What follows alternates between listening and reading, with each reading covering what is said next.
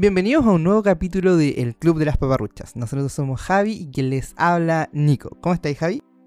Súper bien, ¿y tú? Bien, bien. Ya estamos acá en nuestro segundo episodio dedicado al cine del terror, después de haber hablado en la edición pasada acerca del suspenso. Y en esta semana, en nuestra segunda semana, nos vamos a dedicar a hablar de un género bastante controversial por muchas razones. Específicamente estoy hablando del slasher. El slasher es un género de, valga la redundancia, terror, que básicamente tiene, contiene historias eh, bastante características y que se han, han, ido replicando de manera bastante similar a lo largo del tiempo, que consisten en la cacería o persecución que hace un asesino en serie, eh, bastante psicópata y generalmente enmascarado, respecto de un grupo de jóvenes. Son películas en general altamente sangrientas y que tuvieron su origen alrededor de la época de los 70 y de ahí en adelante comenzó todo el desarrollo del mismo. El contexto en el que nos ubicamos tenemos que tener presente que, como les comentábamos en la edición pasada, eh, el género predominante, sobre todo en los 50, 60, al menos a nivel de cine estadounidense, se trataba de el suspenso, suspenso en el cual eh, Alfred Hitchcock era uno de los grandes maestros, quien es, como dijimos, hoy sindicado el padre de mismo. Y este género vino a poner en el centro de las películas de terror a eh, la figura humana como el mismo enemigo de los humanos, este psicópata. Y es a partir de esta idea de del hombre como enemigo del hombre y como aquella figura respecto de la cual uno puede tener temor, eh, que también parte el slasher, pero agregándole un poco más de sangre. Elemento que sobre todo es em, recepcionado o incorporado a partir de un género que habíamos comentado hace unos capítulos atrás que se trata del giallo italiano, que es este género de películas que se caracteriza por eh, la violencia mucho más gráfica, el misterio, los asuntos policiales y sobre todo una alta sexualización de sus personajes. Eso es súper importante y yo creo que hay que marcar como un ponerle como un pin a eso porque es un elemento que vamos a ir eh, mencionando a lo largo de este capítulo.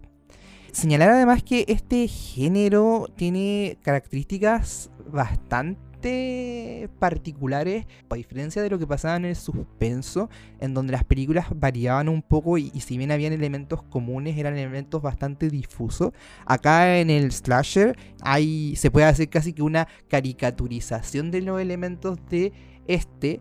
Y, seguirían, o sea, y por lo mismo es que son bastante identificables. Entonces, yo tengo acá anotado, y no sé si tú compartes eso, Javi, que en general estos, eh, estas películas reposan sobre tres ejes principales. El primero de estos ejes se trata de el asesino psicópata. Este asesino psicópata que es un sanguinario que se obsesiona al final, finalmente con la muerte de su víctima y que le va a dar cacería hasta lograr eh, cumplir con su cometido. Y en general el origen de estos es de carácter sobrenatural, o también muchas veces no se nos explica. Así es.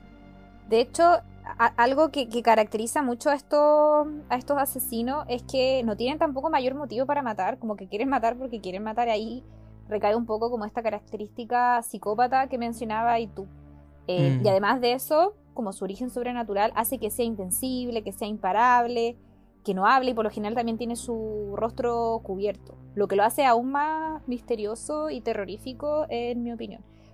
Algunas veces va acompañado de un pasado traumático, pero tampoco se ahonda demasiado en ese aspecto porque eh, eh, la idea en el fondo es darle mayor misterio a, a, este personaje, entonces tampoco se nos cuenta mucho respecto de él. Es verdad, es verdad. Y yo creo que junto con eso, en segundo lugar al final, otro elemento destacable de, o, característico de estas películas tiene que ver ya la contraposición de este boogeyman que son las víctimas. Las víctimas son este, son, suelen ser un grupo de jóvenes que al final por conveniencias de guion y también se volvieron como convenciones del mismo género, suelen encontrarse con el asesino en un contexto de falta de supervisión adulta o un contexto eh, de desolación o alejado totalmente de la sociedad o de las autoridades, eh, en general policiales. Eh, este grupo de jóvenes en general es súper numeroso, variopinto y sobre todo con una alta sexualización. Se trata al final de personajes que son súper carentes de profundidad y que simplemente cumplen el rol de ser guapos, sensuales y morir a lo largo de la película. Exacto. Y además de eso, agregar que también en este tipo de películas están por lo general involucrados en conductas que se las podría caracterizar de viciosa, en el sentido de que no son personajes que uno diga como, ay, eh, empatizo con ellos o que son tan buenas personas. De hecho, como que de cierta manera merecen, entre comillas, ser asesinados de una manera tan brutal por el asesino a diferencia de lo que ocurre con el siguiente componente que, caracteriza estas películas. Sí, eso revela un poco un componente bastante moral que tienen estas películas, lo cual es curioso, sobre todo tratándose de, una película de terror y, de este tipo, como bien sangriento y caricaturesco. Y como tú bien decías, esto tiene mucho que ver con este tercer elemento bastante propio de las películas slasher, que es uno de los más icónicos, de hecho, y es la presencia de una final girl o una heroína. Este concepto eh, fue atribuido o acuñado por Carol Clover por la curiosa relación que hay entre los personajes de distintos géneros en este film. Y es porque al final es un tema bastante interesante el tratamiento que se da de este asunto y tiene diversas explicancias. Y que se explican a partir de lo siguiente.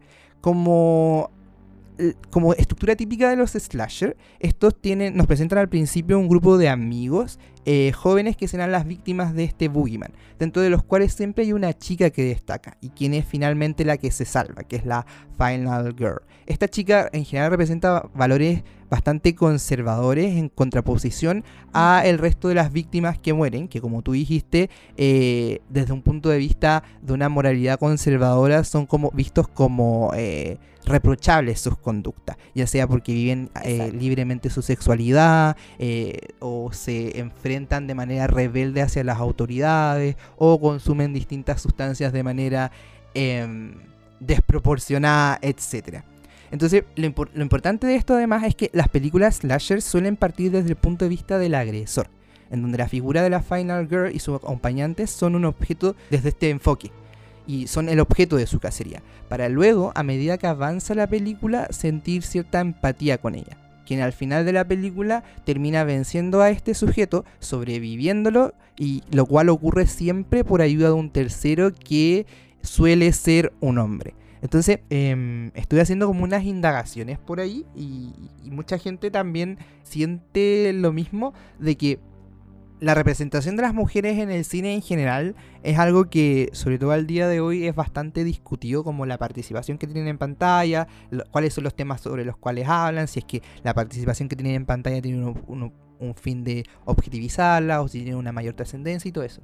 Y específicamente Google hizo como unas estadísticas al respecto, en donde determinó que uno de los géneros en donde más presencia eh, femenina hay es en el terror. Eh, y por otra parte, esta presencia femenina no solamente eh, reposa en la idea de cómo estar en pantalla, sino que también es donde más los personajes hablan. Lo cual es bastante llamativo, pero yo creo que tiene mucho que ver con, sobre todo al menos en, en Slasher, con el hecho de que se les mira como las víctimas perfectas frente como a este asesino.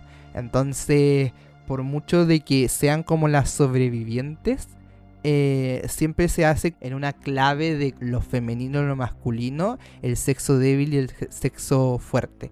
Eh, lo cual es curioso y yo creo que acá claramente se representa y, y, al final se asienta a un punto que más adelante se va a explotar. Exacto. Y por último, como otro elemento ya que diferencia este, este subgénero de los otros subgéneros del terror es que hay un gran nivel de violencia. Eh, a diferencia de lo que ocurre con otros subgéneros, no hay mayor trama o desarrollo de personajes. Nosotros conocemos súper poco, tanto respecto del asesino como de las víctimas. porque acá el enfoque en la película es la muerte y, eh, o asesinatos de los personajes. Y la historia se va construyendo básicamente en, el hilo conductor al final es las oportunidades que se le van presentando al asesino y las razones que este tiene para matar a sus víctimas. Em, y es bastante gráfico, es súper violento. Y acá algo bien importante es que mientras más originales sean los métodos y las herramientas que usa para matar, es mejor. Sin perjuicio de esto, y sobre todo respecto a las películas que vamos a comentar, cuando hablo de violencia no me refiero a que tiene que ser sangriento, o como que, esto es equivalente a sangriento, sino que acá, eh, sobre todo las películas precursoras de este género, no descansan tanto en lo sanguinario que tiene que ser eh, o gráficamente la película, sino que mucho lo deja a la imaginación del espectador. Pero lo, que sí nos muestra la película quizá de manera no directa, es la violencia empleada por el asesino para asesinar a sus víctimas, a pesar de que no sea gráficamente evidente como que haya sangre por todas partes. Sí, yo creo que eso es importante destacar porque al final es la, la delgada línea entre lo que es propiamente slasher y lo que pasa a ser gore, que es otro tipo de cine también de horror-terror y que descansa o tiene sus cimientos sobre justamente el carácter totalmente gráfico de las agresiones que se cometen ahí. Y, es importante entonces. Y yo creo que agregaría finalmente a eso que tú dices, que al menos esto es una opinión mía, eh, no es algo que, esté como eh, dicho por lo, lo haya sacado de alguna parte. Eh, yo creo también que las películas slasher son en cierto sentido caricaturescas. no pretenden ni tienen ningún afán de ser realistas. Mientras que yo creo que el cine gore si bien muchas veces también puede ser como sobrenatural, sí tiene una vocación de representarse todo de la manera más orgánica posible. Entonces, no sé, eh, hay películas que... Eh, hay una que se llama Thanatomorphos, que trata de una persona que se va pudriendo. Eh, y no, persona viva. Y nosotros sabemos que al menos no, eso no puede ocurrir. que una persona viva se vaya pudriendo y se mantenga viva. Y, acá como que la... A pesar de, de, lo sobrenatural, el tratamiento que dieron de estas como... Eh, de, este, de este problema es súper eh, natural y uno como que se compra de que si una persona pudiera ir pudriéndose de a poco, eh, tendría las, las, lesiones o los problemas que, que ya tiene. Entonces yo creo que ese también es un punto importante. Yo creo que ya habiendo asentado cuáles son los elementos que nosotros consideramos más relevantes dentro del género slasher, eh, es necesario comentarles que el día de hoy vamos a hablar de dos películas súper icónicas dentro de este género. Por un lado, eh, hablaremos acerca de em, eh, Halloween del año 78 y por otra parte también hablaremos de La masacre en Texas del año 74. Así es. Y ya mm, partiendo de lleno con, el comentario sobre estas películas, y lo vamos a hacer por orden de estreno, partiendo con Masacre en Texas del año 1974. Eh, mencionarles también que ambas son películas eh, exponentes como perfectas de este género porque cumplen con todas estas características que nosotros les acabamos de mencionar y además de ello em, son, como dije, precursoras del género que más encima fueron estrenadas también por ser precursora del género, como en el apogeo del mismo. Entonces, em, son, son muy importantes porque a partir de ellas es que se van a estrenar muchas otras películas que las van a ir imitando. Pero nunca va a ser al nivel, em, obviamente que nunca, nunca, van a llegar al nivel de estas películas porque como señalé anteriormente fueron las primeras en tomar estos elementos e ir desarrollándolos. Y las otras van a ya descansar en otras cosas para ser un poco más novedosas, pero al final como que no, no son tan efectivas en el fondo como estas primeras películas de este género. Bueno, La Masacre en Texas es una película del año 74 dirigida por Tobe Hooper que trata acerca de un grupo de jóvenes que está en un, en, un viaje en una van eh, por las calurosas carreteras de Texas y, ellos fueron, en, fueron al cementerio, a un cementerio en específico, porque habían escuchado en la radio que habían eh, ciertas tumbas que habían sido profanadas. Entonces, como ahí estaba enterrado uno de los, el, el abuelo de dos de, de estos jóvenes, fueron a ver que todo estuviera ok y una vez verificado eso, eh, se quedan sin gasolina. Y en búsqueda de ella, al final terminan eh, medios perdidos en, esta carretera y deciden ir a ver la granja familiar de dos de, estos jóvenes. Y ahí, eh, esta básicamente es la trama, porque ya más adelante no pasan muchas cosas en cuanto a la trama, sino que la película se centra en los asesinatos que son cometidos por estas personas con las que se encuentran, que es una familia mm, caníbal. Em, sí, comienza la cacería. Bueno, exactamente. Eh, en cuanto, en cuanto como a comentarios o primera opinión, debo decir que es una película que me genera muchos sentimientos encontrados. Eh, principalmente porque, ya, sí, como de manera muy objetiva, considero que es una muy buena película. Em, es súper curiosa la manera en que Top Hooper la realizó, porque es una película independiente de bajo presupuesto. Y mm, en, el sentido que ellos estaban súper limitados por la cantidad de dinero que tenían para producirla, entonces tomaron decisiones que quizá la pueden hacer ver un poco barata, pero encuentro que fue una muy buena, o sea, al final fue, fue un, recurso muy bien utilizado, o sea, como la falta de muy bien utilizado porque hace que la película se vea súper real y de repente como que no sé, como que está en el borde de ser un documental, ser una película, pero obviamente que es una película porque todos los hechos que están siendo contados son absolutamente ficticios. Eso sí, algo importante que, debo mencionar es que está inspirada en hechos reales que de hecho también fueron los, el, asesino en la que está inspirada. Sí. Es el mismo que nosotros mencionamos la semana pasada, Ed Gein. Entonces, qué, interesante como un, un, un, asesino en serie puede inspirar tantas películas. Y de tantas maneras distintas. De todas formas, exacto, es muy interesante eso. Y mm, de todas formas, la película parte como con un tipo de, no, advertencia, pero nos relata, como, para hacerlo un poco más real, nos habla acerca de este grupo de jóvenes y los desafortunados que fueron a vivir esta experiencia, lo que a mí me parece súper interesante porque de cierta manera engaña al espectador, creo yo, haciéndonos creer que es algo que efectivamente ocurrió, cuando no, no fue así. Y mm, señalo que me genera sentimientos encontrados porque, como dije, es una película que en verdad... Eh, cumple su propósito de atemorizarnos, mantenernos tensos. Yo creo que probablemente al menos una hora o 50 minutos de la misma uno está todo el rato tenso y gritándole al, al computador me pasaba a mí que como, ay, ¿por qué hizo eso? Como, oh, me sorprendía porque igual hay ciertos momentos en que nos pilla a nosotros desprevenidos y también a los personajes en la película.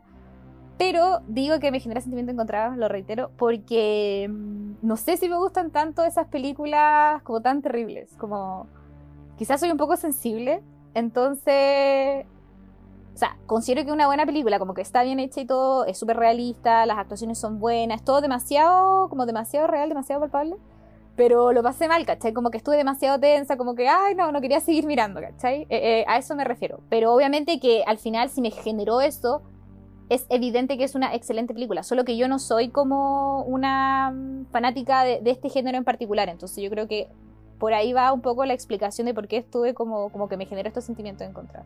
Hmm. No sé qué opinas tú.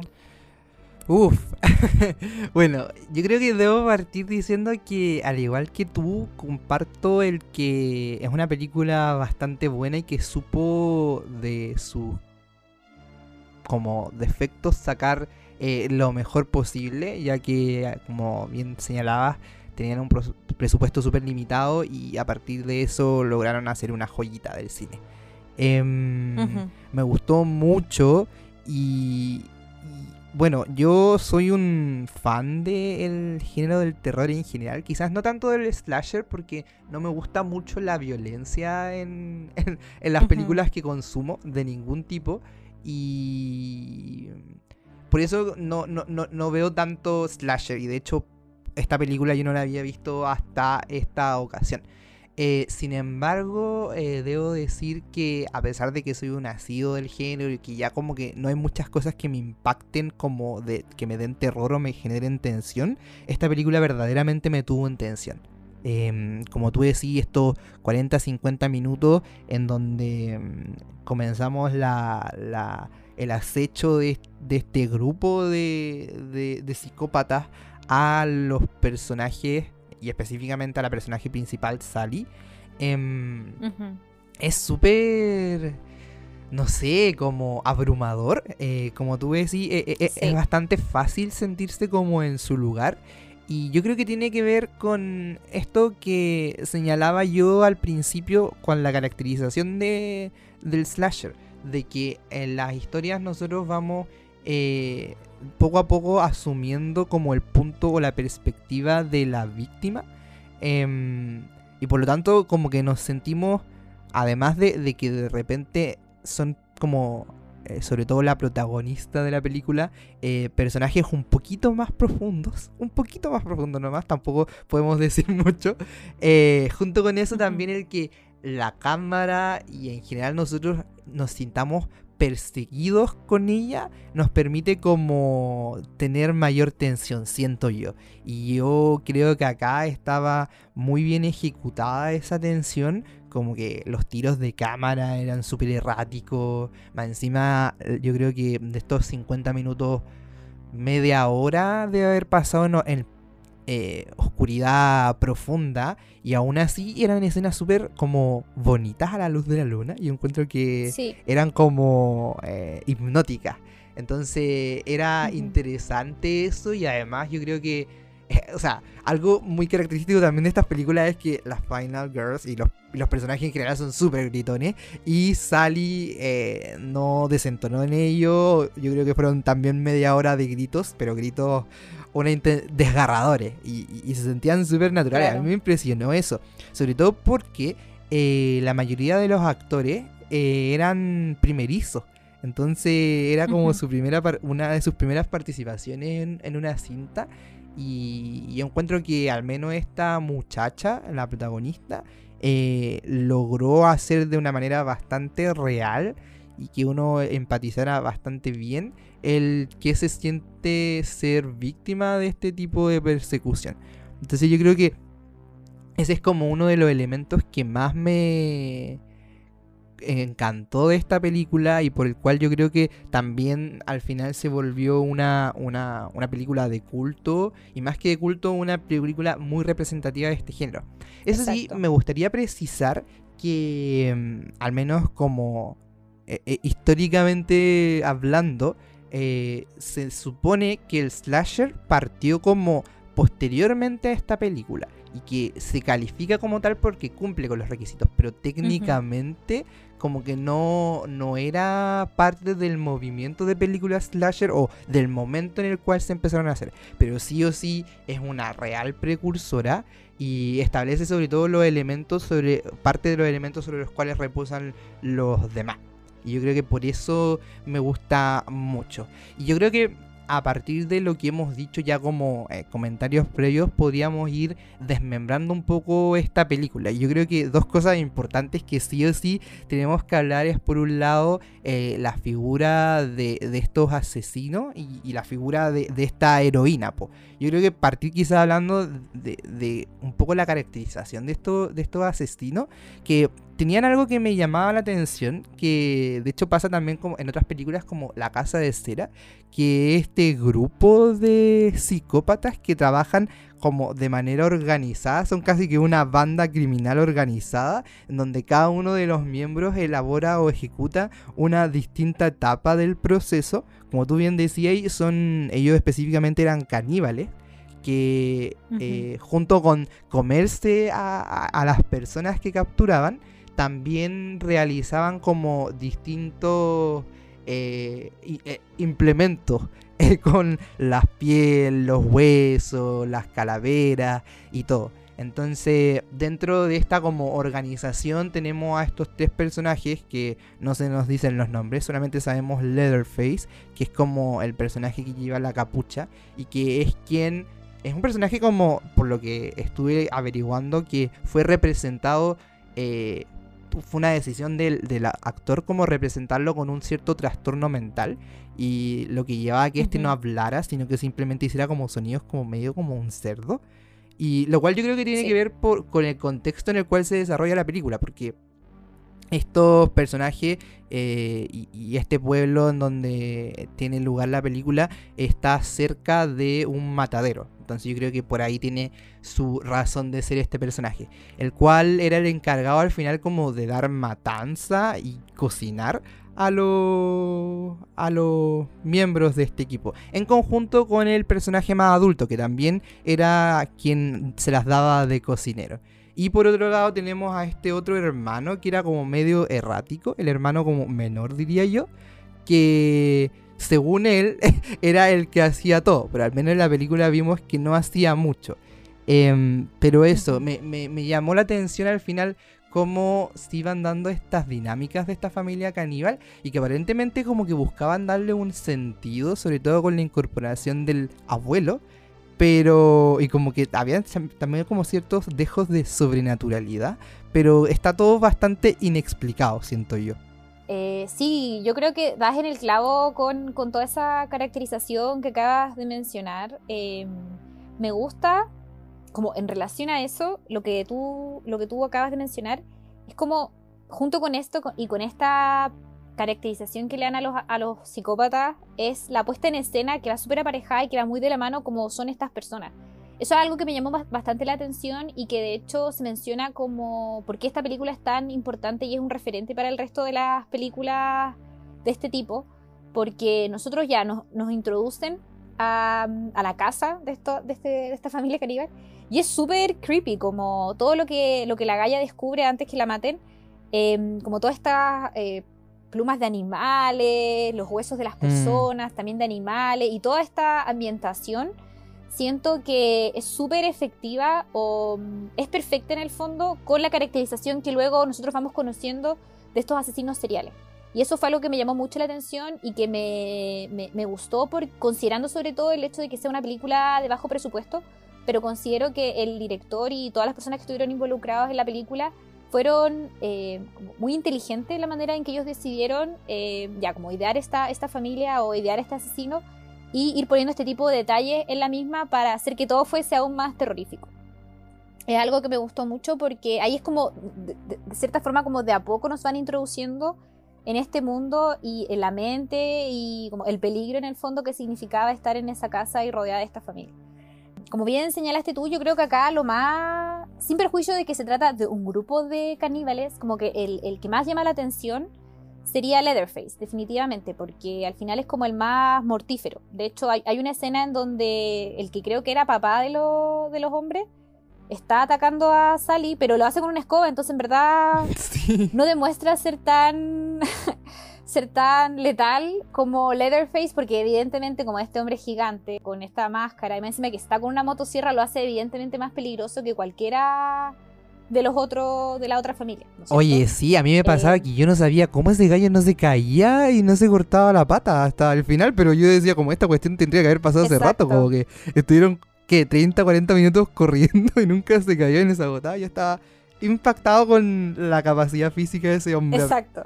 Entonces yo creo que él definitivamente es de los más, es, es el más importante por, por decir, no, no sé si como en la forma en que ellos tenían, el, plan que tenían para asesinar a sus víctimas, pero definitivamente la película al final es con lo que nosotros nos quedamos. Más patentemente es con la imagen de este hombre, de, este psicópata, eh, asesino, no sé, loco en el fondo.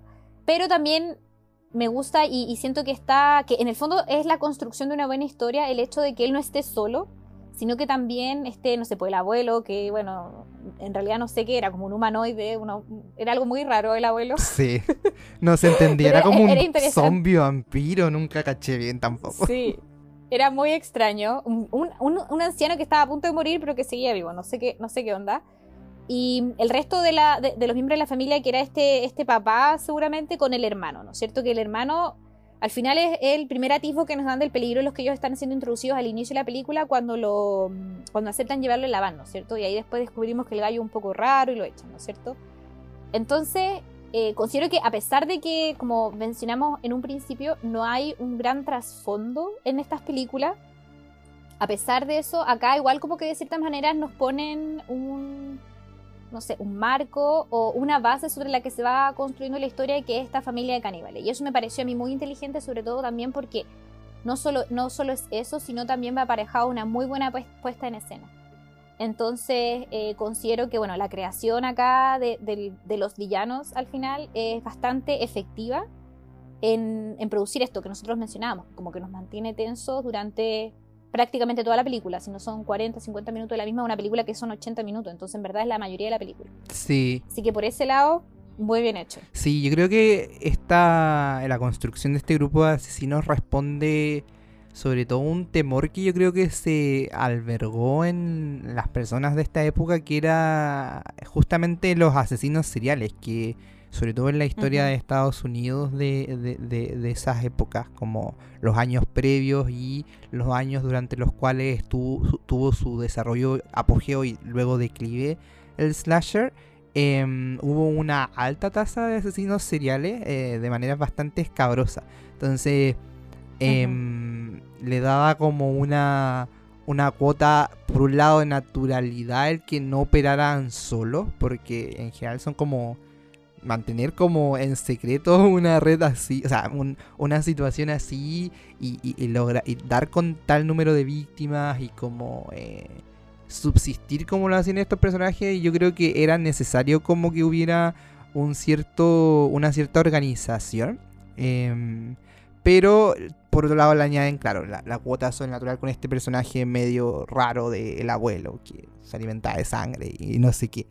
Eh, pero esto apunta al final también a, lo que en su momento pusimos eh, eh, sobre la mesa en el capítulo pasado de que las formas en las cuales se va haciendo el terror en cada época eh, responden a cuáles son los temores de las personas. Entonces, si bien acá hay un temor como trascendental a la humanidad que es la muerte y lo desconocido, eh, también hay una cuestión súper específica del contexto en el que se desarrolló que tiene que ver con estos asesinos seriales que, se conocen. Y yo por eso creo que, en ese punto está súper bien realizado y, bien representado el slasher. Y ya pasando al tema de la víctima, que, o sea, son un grupo de cinco personas, eh, todos jóvenes, eh, de, diversi, de diversas características. Tenemos a dos mujeres y tres hombres. Como tú bien señalabas, hay dos que son hermanos, que son Sally y Franklin. Y Sally, eh, o sea, Franklin en primer lugar es un gallo que está como está, discapacitado y que yo a, veces me, daba la impresión de que tenía como un cierto trastorno. Y si no tenía un trastorno, al menos era como socially un como que Claro, yo eh, no sabría decir cuál de las dos cosas era porque igualmente como que se relacionaba y, tenía como cabal comprensión de todo lo que estaba pasando, pero la forma en la cual como que se expresaba era... Eh, te daba como para dudar. Eh, igualmente no, no es como una... Daba la impresión... Daba la impresión de que era un niño, pero como el, el actor no era un niño, claro uno, uno se plantea la pregunta, claro, porque era como súper infantil en la manera que él se relacionaba con los otros. Sí, sobre todo con Sally, siento yo, era como súper dependiente. Lo cual creo que también tiene que ver en cierto sentido por cómo, probablemente cómo haya crecido en razón de su discapacidad. Em, lo cual digo totalmente como de una manera prejuiciosa, no es como que la gente sea así. Pero eso respecto del personaje de Franklin. Y por otro lado tenemos a Sally que es curioso y por eso yo quería, quise hacer ese como punto antes de que el de esta película es como pre o precursora propia del slasher, porque al menos a mí me da la impresión, eh, no sé si te, a ti también te parece, que el personaje de Sally, si bien si lo contraponemos como la otra amiga, andaba vestida un poco más recatada, que simplemente era como, no sé, la otra andaba como con short y peto, y Sally andaba como con pantalón largo y polera. Salvo eso, como que no había en ella como eh, características que desde una perspectiva como conservadora fueran consideradas como virtuosas en el sentido de que no profundizan mucho en ella, como que de hecho en la película ninguno de los personajes como que habla mucho acerca de sexualidad, como lo mencionábamos antes, o sea, se da a entender que unos personajes como que en un momento iban como a, a probablemente tener relaciones, pero no pasa, ni siquiera se nos muestra. Em, ni se comenta.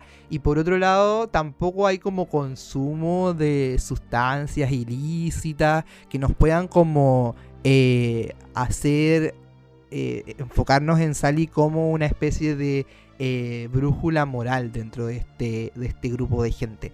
Entonces, por eso me llamaba la atención su personaje, que al final es la, la heroína de esta película, la Final Girl pero que sale un poco de estos estereotipos que, se le fueron adscribiendo conforme el desarrollo del mismo slasher. No sé qué piensas tú de eso, Javi. Sí, yo también considero lo mismo que lo mismo que señalaste tú.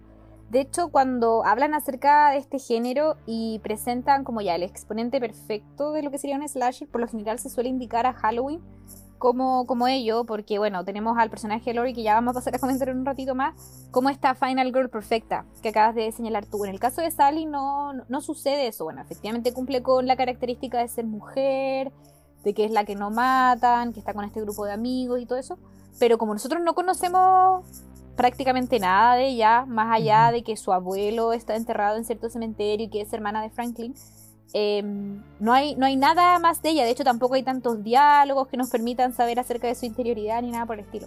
Al final eh, fue súper, supongo yo, como aleatorio o al azar elegirle a ella como la, la última galla o, la galla que no matan o la última víctima que por suerte no, no asesinan. Pero claro, como que coincido contigo respecto a eso y quizá también está muy, muy relacionado con el hecho de que no fue Em, o sea, a pesar de que se le considera ahora como un slasher, no fue de las primeras, la, primera película como si lo fue Halloween, en incluir todas estas características típicas que nosotros mencionamos hace un rato atrás. Entonces quizá ahí va, como que ahí es un poco la explicación en el fondo de por qué ella no es eh, esta mm, eh, categorización de, la, de, la, de lo que es ser virtuosa como mujer joven, ¿no es cierto?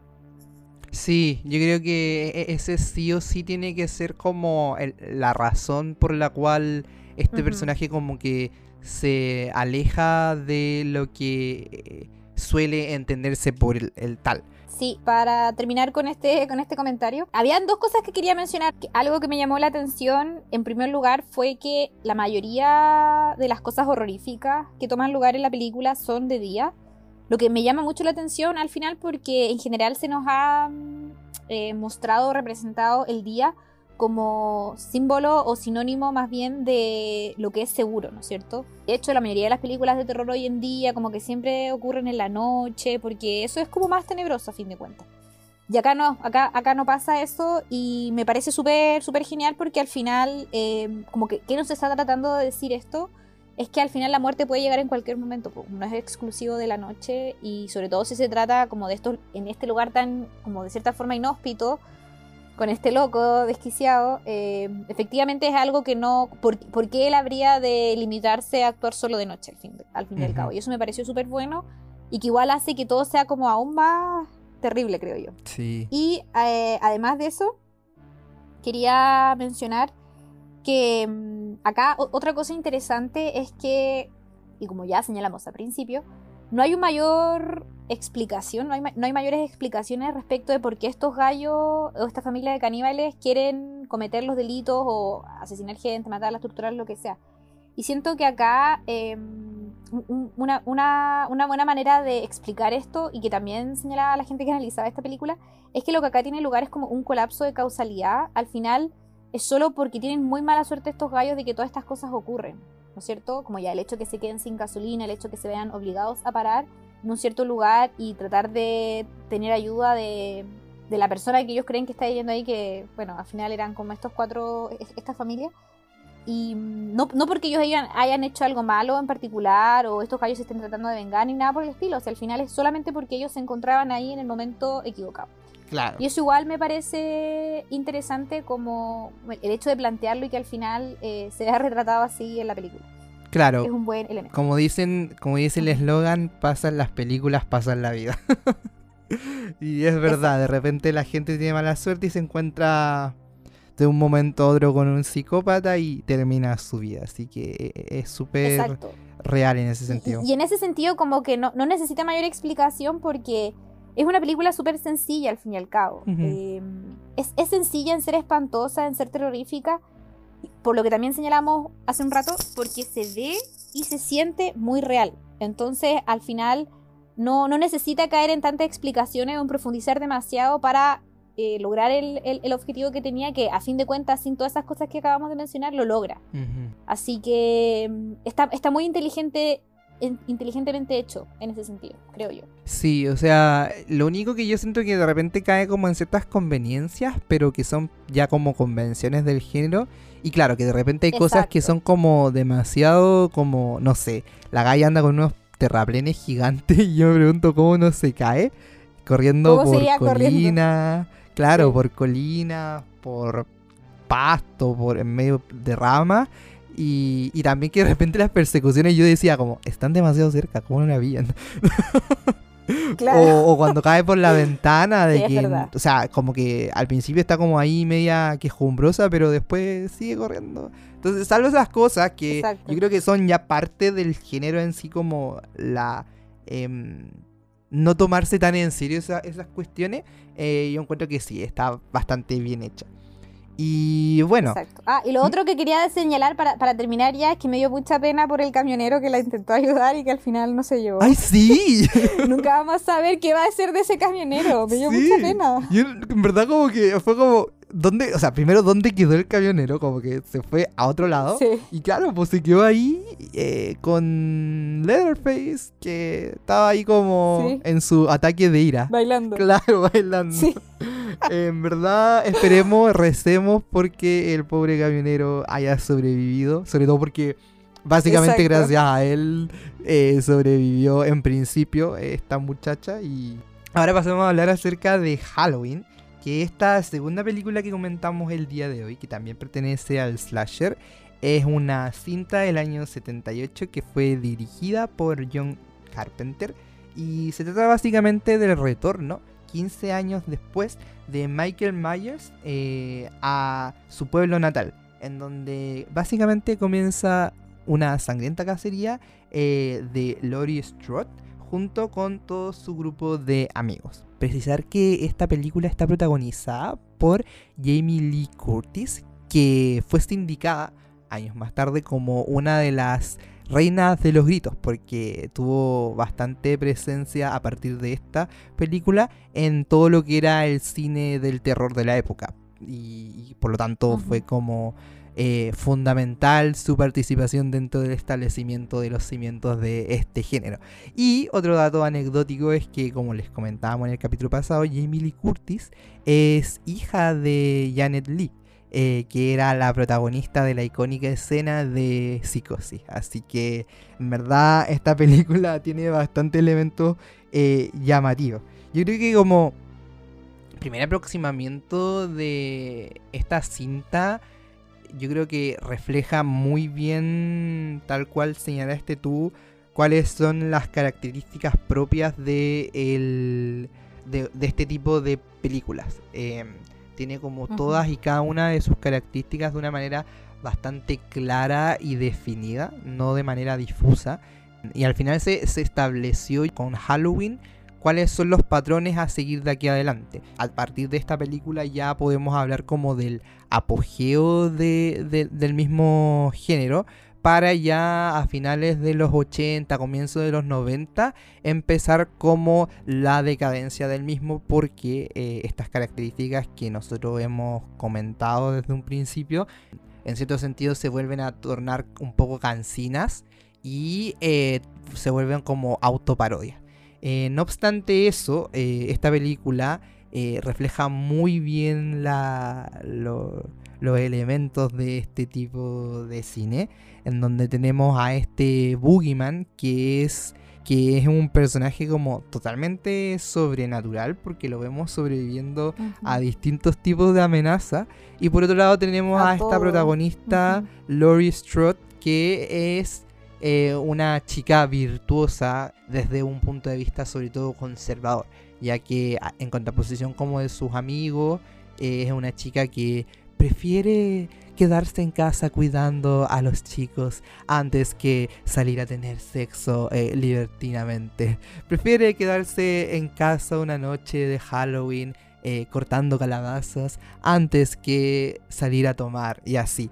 Entonces es como un- una caricaturización, yo creo, de este tipo de, roles que se le atribuyen a la mujer, que, desde esta perspectiva y que desde otras perspectivas puede ser considerado como algo totalmente positivo y que frente como a los otros personajes.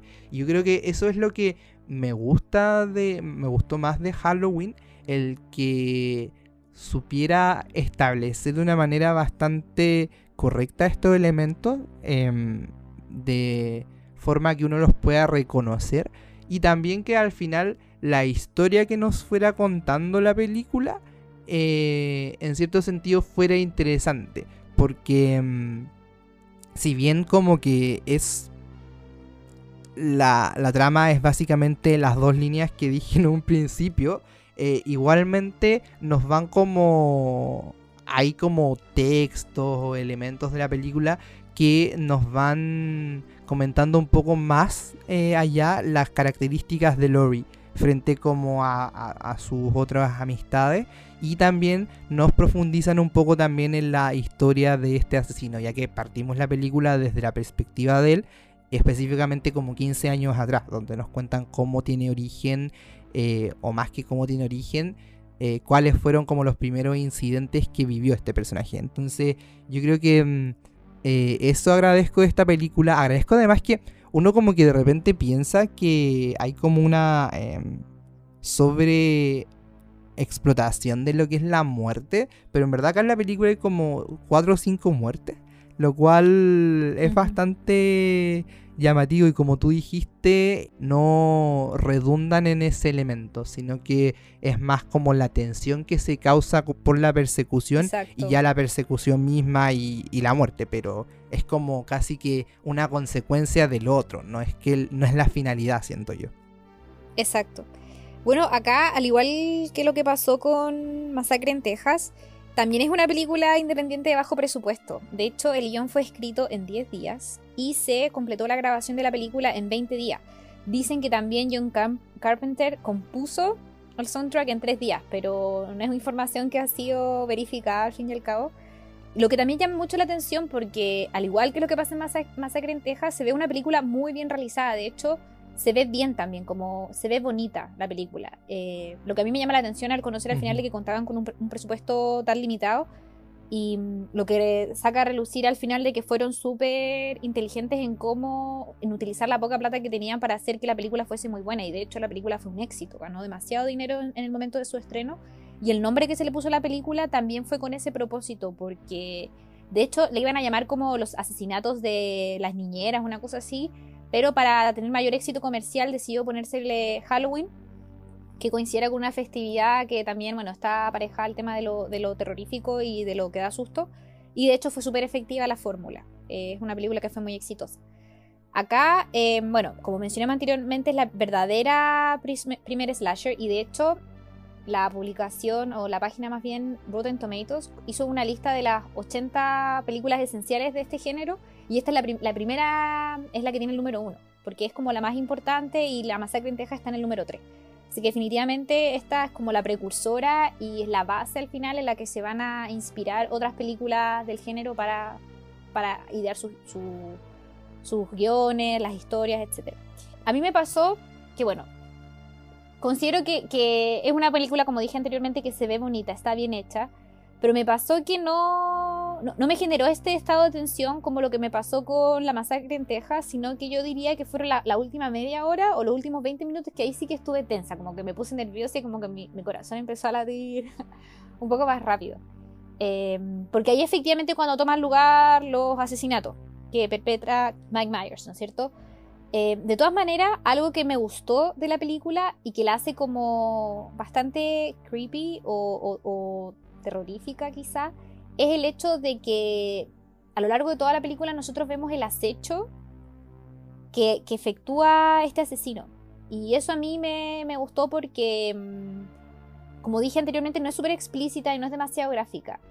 Y, y por qué a nosotros nos tiene tenso, bueno, en mi caso fue, fue como al final de la película, el hecho de que nosotros vemos cómo el asesino observa eh, como obsesivamente a, lo, a, las, a, próximas a las próximas víctimas. Y eso fue algo que encontré que estuvo bien realizado, al igual que junto con ello, como el alargar las tomas, tanto del acecho que realiza como de las escenas de los asesinatos. No sé si, no sé si te pasó a ti, pero eran escenas súper largas y nosotros creíamos todo el rato como ya, ahora va a pasar, ahora lo va a matar.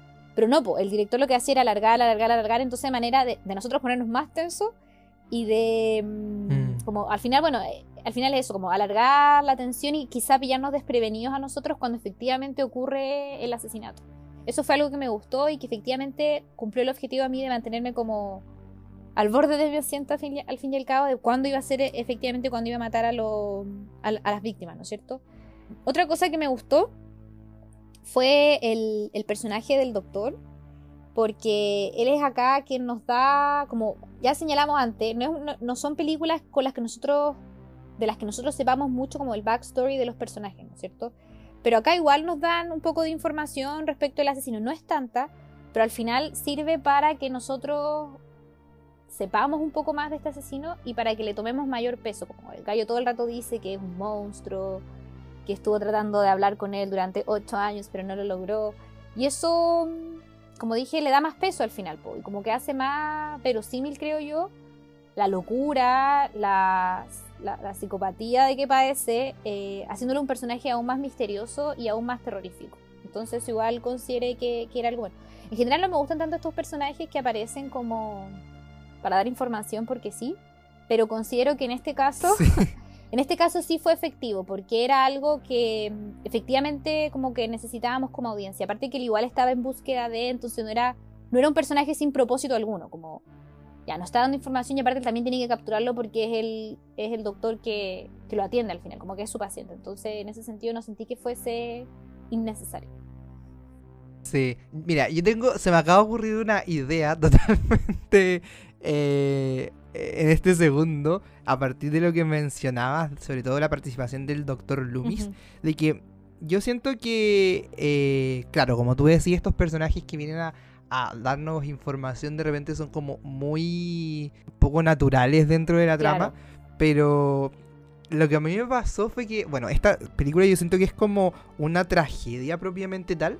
Y siento que esto se establece desde, o al menos como en, cuanto a estructura de la tensión. Porque al principio de la película, no sé si te fijaste que empezaron, tuvieron como toda una discusión acerca de lo que era el destino. Y lo que sentían como ciertos autores de que era el destino. Y eso es tiene mucho que ver con la, con la como eh, retórica de la tragedia, al menos desde el punto de vista como literario. Entonces yo creo que eh, desde ese momento como que nos, van diciendo como esto es una tragedia, como que hay un, resultado inevitable. Y como que nos van, nos van como construyendo todo el rato la idea de, y sobre todo como en base al prejuicio este de que eh, Lori pertenece como al sexo débil, de que va a morir, de que hay un gallo obsesionado con ella, que es un psicópata, y Siento que el doctor Loomis al final es como, y voy a como parafrasear a un amigo en, en, alguna conversación que tuvimos, es como un héroe trágico, en el sentido de que él sabe lo que va a pasar e intenta evitarlo, pero que no logra hacerlo. Entonces está como todo el rato recordándonos como esto va a pasar porque el gallo es así, asá, asá. Y, y, finalmente como que todo lo que él dice y sabe que va a pasar ocurre. Ocurre como paso por paso, como que todo se empieza a, descontrolar y a poner como ultra violento. Sin embargo, y a pesar de que Lori, de hecho, cuando como que le preguntan qué es lo que es el destino, eh, dice que es algo como pétreo, que no cambia, que está casi que escrito sobre piedra y que no hay posibilidades ni chances para cambiarlo, ella en cierto sentido eh, viene a dar vuelta eh, lo que supuestamente le iba a ocurrir, que era como casi que una crónica de una muerte anunciada, y sobrevive finalmente a este personaje de Michael Myers. Yo creo que eso, esa lectura que, que, le doy me, llama la atención y yo creo que le da como un cierto aporte al personaje este del Dr. Lumi, que como tú dices, era el médico tratante de este psicópata y que le da más profundidad. Pero también siento que tiene una, una no, solamente tiene esa función de como aportar la, la cuota de eh, razonabilidad dentro de el personaje de este asesino, sino que también al final cumple esta función de ser como un espectador de una tragedia que viene anunciada y, a pesar de que trate de evitarla, nunca lo logra. Sobre todo porque al final de la película eh, Lori como que logra sobrevivir a este, a este asesino.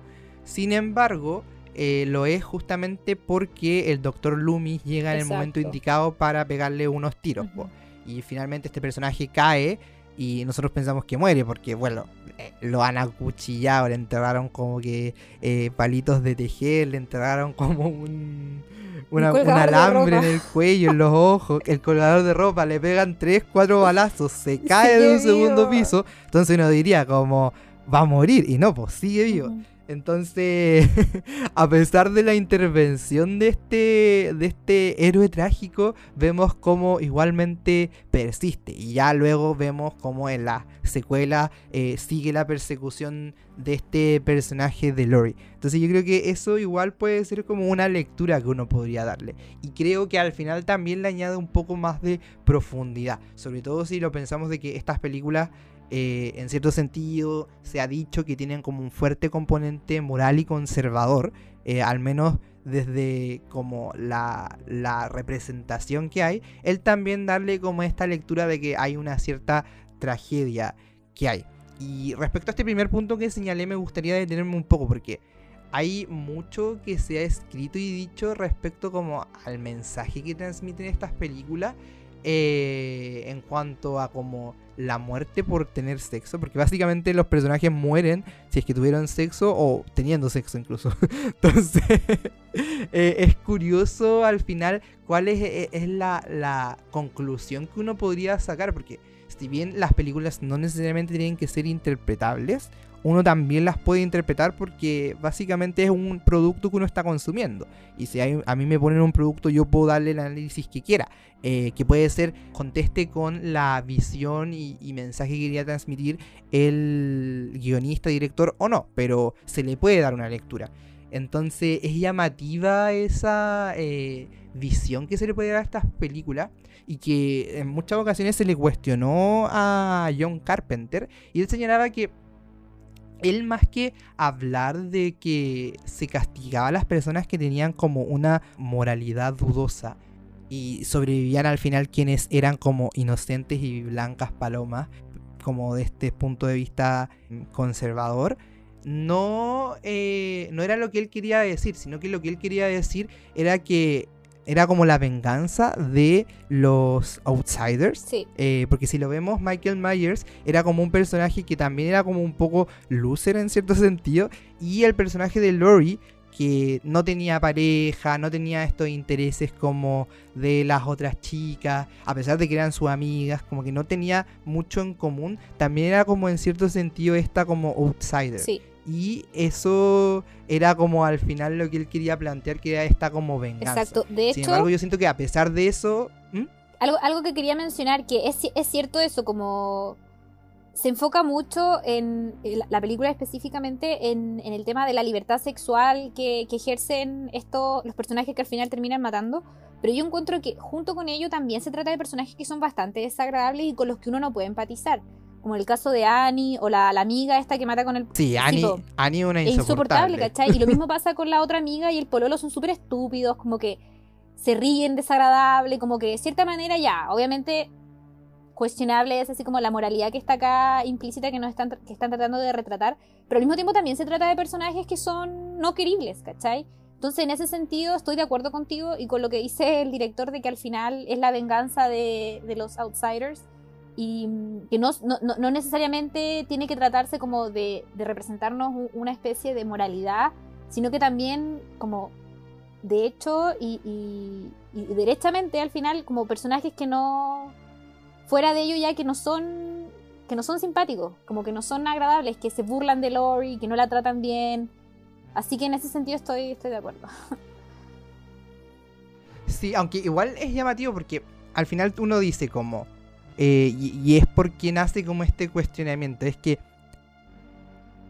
solamente, o sea, es que, eh, eh, no sé, me, causa o me llamaba la atención y, leía que a, varias gente le llamaba la atención de que, claro, pues efectivamente estos personajes son como insoportables, onda. Yo a Annie, en cierto sentido, agradecí que la mataran, porque en verdad Gaia más chata. Exacto. Como que todo el rato ridiculizaba, eh, molestando a la, cabra chica que le confesó al, gallo que ella estaba enamorada de él, como que, que, mala amiga, como en verdad era muy mala amiga.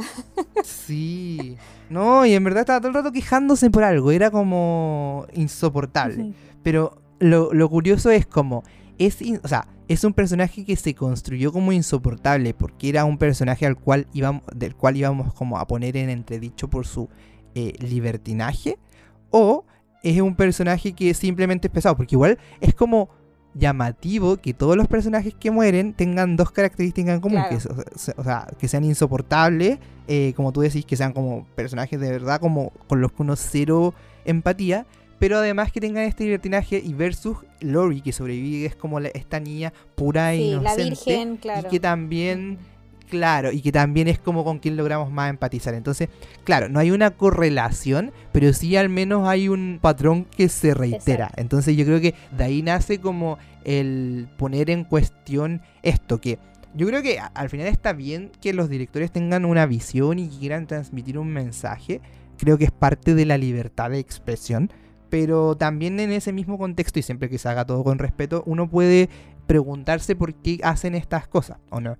Y yo creo que conectando ya con otro punto que habíamos hablado hace un, hace un momento, eh, renace entonces esta figura de la Final Girl, que es lo que vuelve todo como mucho más llamativo. ¿Por qué? Porque esta chica, al final, en cierto sentido, es como una mujer empoderada que de cierta manera revierte su destino trágico, que es que por ser del sexo débil debiera morir frente a este personaje. Y en cambio, termina siendo como una de las per- la única personaje que sobrevive. Entonces, deja de ser en cierto sentido como el sexo débil frente al sexo fuerte que es el asesino.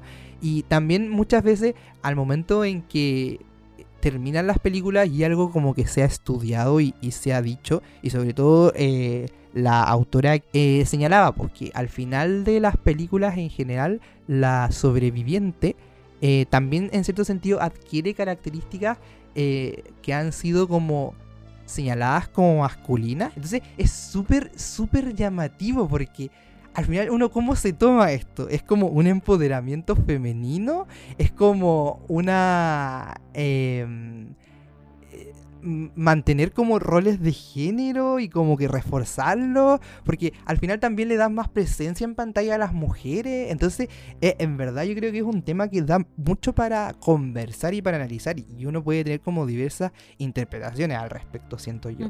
Sí, es súper es súper interesante, llama, llama bastante la atención.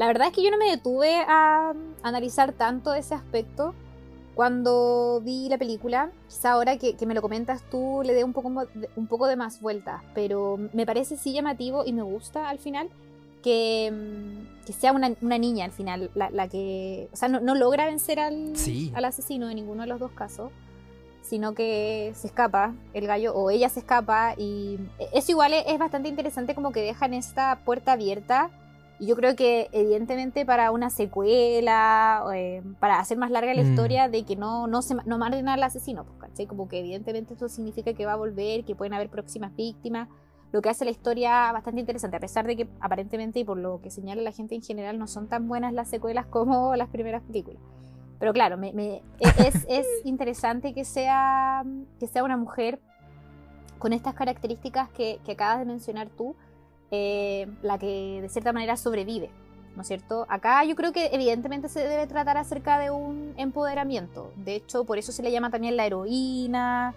Y curioso igual que tenga estas características como virtuosas, que quizás es, ella no merece morir. Eh, Es cuestionable, pero igual llama la atención. Eh, lo que hace yo creo que la película un poco más interesante porque si uno, uno la ve así nomás como sin tanta, tanto conocimiento de, de- de- de estas características que acabamos de mencionar, las historias parecen bastante sencillas y como que al final uno dice ya cuál es el propósito de la película es impactar al espectador, ¿no es cierto? Como mostrarnos estos actos de violencia, como este asesino psicópata que mata gente y en eso ese es como el valor de entretención que tiene la película, pero hilando más fino y comentando estas cosas que nosotros estamos comentando, quizá nos damos cuenta de que el propósito puede ser más que eso. Lo que hace que la película igual sea mucho más interesante. Sí, totalmente. O sea, que el hecho de que uno pueda al final como sentarse a discutir qué es lo que plantea la película a niveles morales, Exacto. por ejemplo, lo encuentro muy destacable. Ya sea que uno comparta o no como el mensaje que Ujú. quiera transmitir, siento que en la medida que haya un debate con respeto y que también el mensaje que se transmita eh, sea respetuoso, no transgredir los límites, por ejemplo, del discurso hacia el discurso del odio, eh, lo encuentro totalmente valorable. Es como que no siento que se tuvieran que censurar eh, de expresar este tipo de ideas. Aparte que... en la medida, insisto, de que sean como respetuosas. Exacto, y aparte que hay que tener en cuenta que es una película en los años 70, o sea, son muchos años atrás cuando la moralidad que imperaba era totalmente distinta a la que nosotros vivimos hoy en día. Entonces igual, de cierta forma, hay que entender Mm. que es una película de su época. Los valores y, y- y la visión del mundo que se tenía en ese minuto era muy diferente a la que tenemos hoy. Sí, yo creo que, eh, como tú dices, ese sí o sí también tiene que ser un factor importante al momento de haberla escrito. y, y, eso, yo creo que ha estado bastante bacán la, conversación del día de hoy. Eh, como ven, el, el, slasher, si bien es un género que nació hace mucho, em, tiene características bastante destacables, películas bastante icónicas que a pesar de que tuvieron su origen en los años 70 se caracterizan por tener buenas historias y una ejecución interesante. Y bueno, como dijo la Javi, eh, quizás el día de hoy estamos como un poco en el declive. Sin embargo, han por ahí de repente aparecido nuevas películas que, vienen como a darle un una segundo aire o tercer aire a este género que al final yo creo que más que morir permanece como en, en el segundo plano nomás, pero siguen haciéndose películas del género. Exacto. Exacto. Son películas, son películas de culto clásicos del cine del terror que mm, son un must, creo yo. Yo no siendo fanática y de hecho, como dije, me genera muchos sentimientos encontrados porque no me gusta, como bien tú, bien tú dijiste, la violencia. Eh, es bastante enriquecedor conocer estos géneros, instruirse al respecto y también porque responden a, bueno, viendo, viendo videos ya de gente estadounidense como que igual daba una explicación mucho más profunda de la, película Masacre, Masacre, en Texas, por ejemplo. La relacionaban mucho con eh, la situación del estadounidense en los años 70 respecto de la guerra de Vietnam y ese tipo de cosas. Que no vamos a entrar en detalle ahora, no vamos a hablar de eso obviamente, pero que igual llama la atención como que al final respondan a ese tipo de fenómeno social. Me parece muy interesante y es bacán al final como darse cuenta que el cine es eso, al fin y al cabo. Es un arte que trata de responder a, ciertos a ciertos fenómenos sociales eh, y mucho más que eso también, por representar ideas y, un sinfín de otros propósitos. Que el slasher al fin y al cabo no es una excepción a eso. Claro, por muy básico que sea. Exacto. Y eso, yo creo que nada más queda despedirnos, eh, agradecerles su compañía. No dejen de escucharnos, estrenamos Nuevo capítulo todas las semanas. Nos pueden buscar en Instagram como el Club de las Paparruchas. Y eso. Chao. Chao, chao.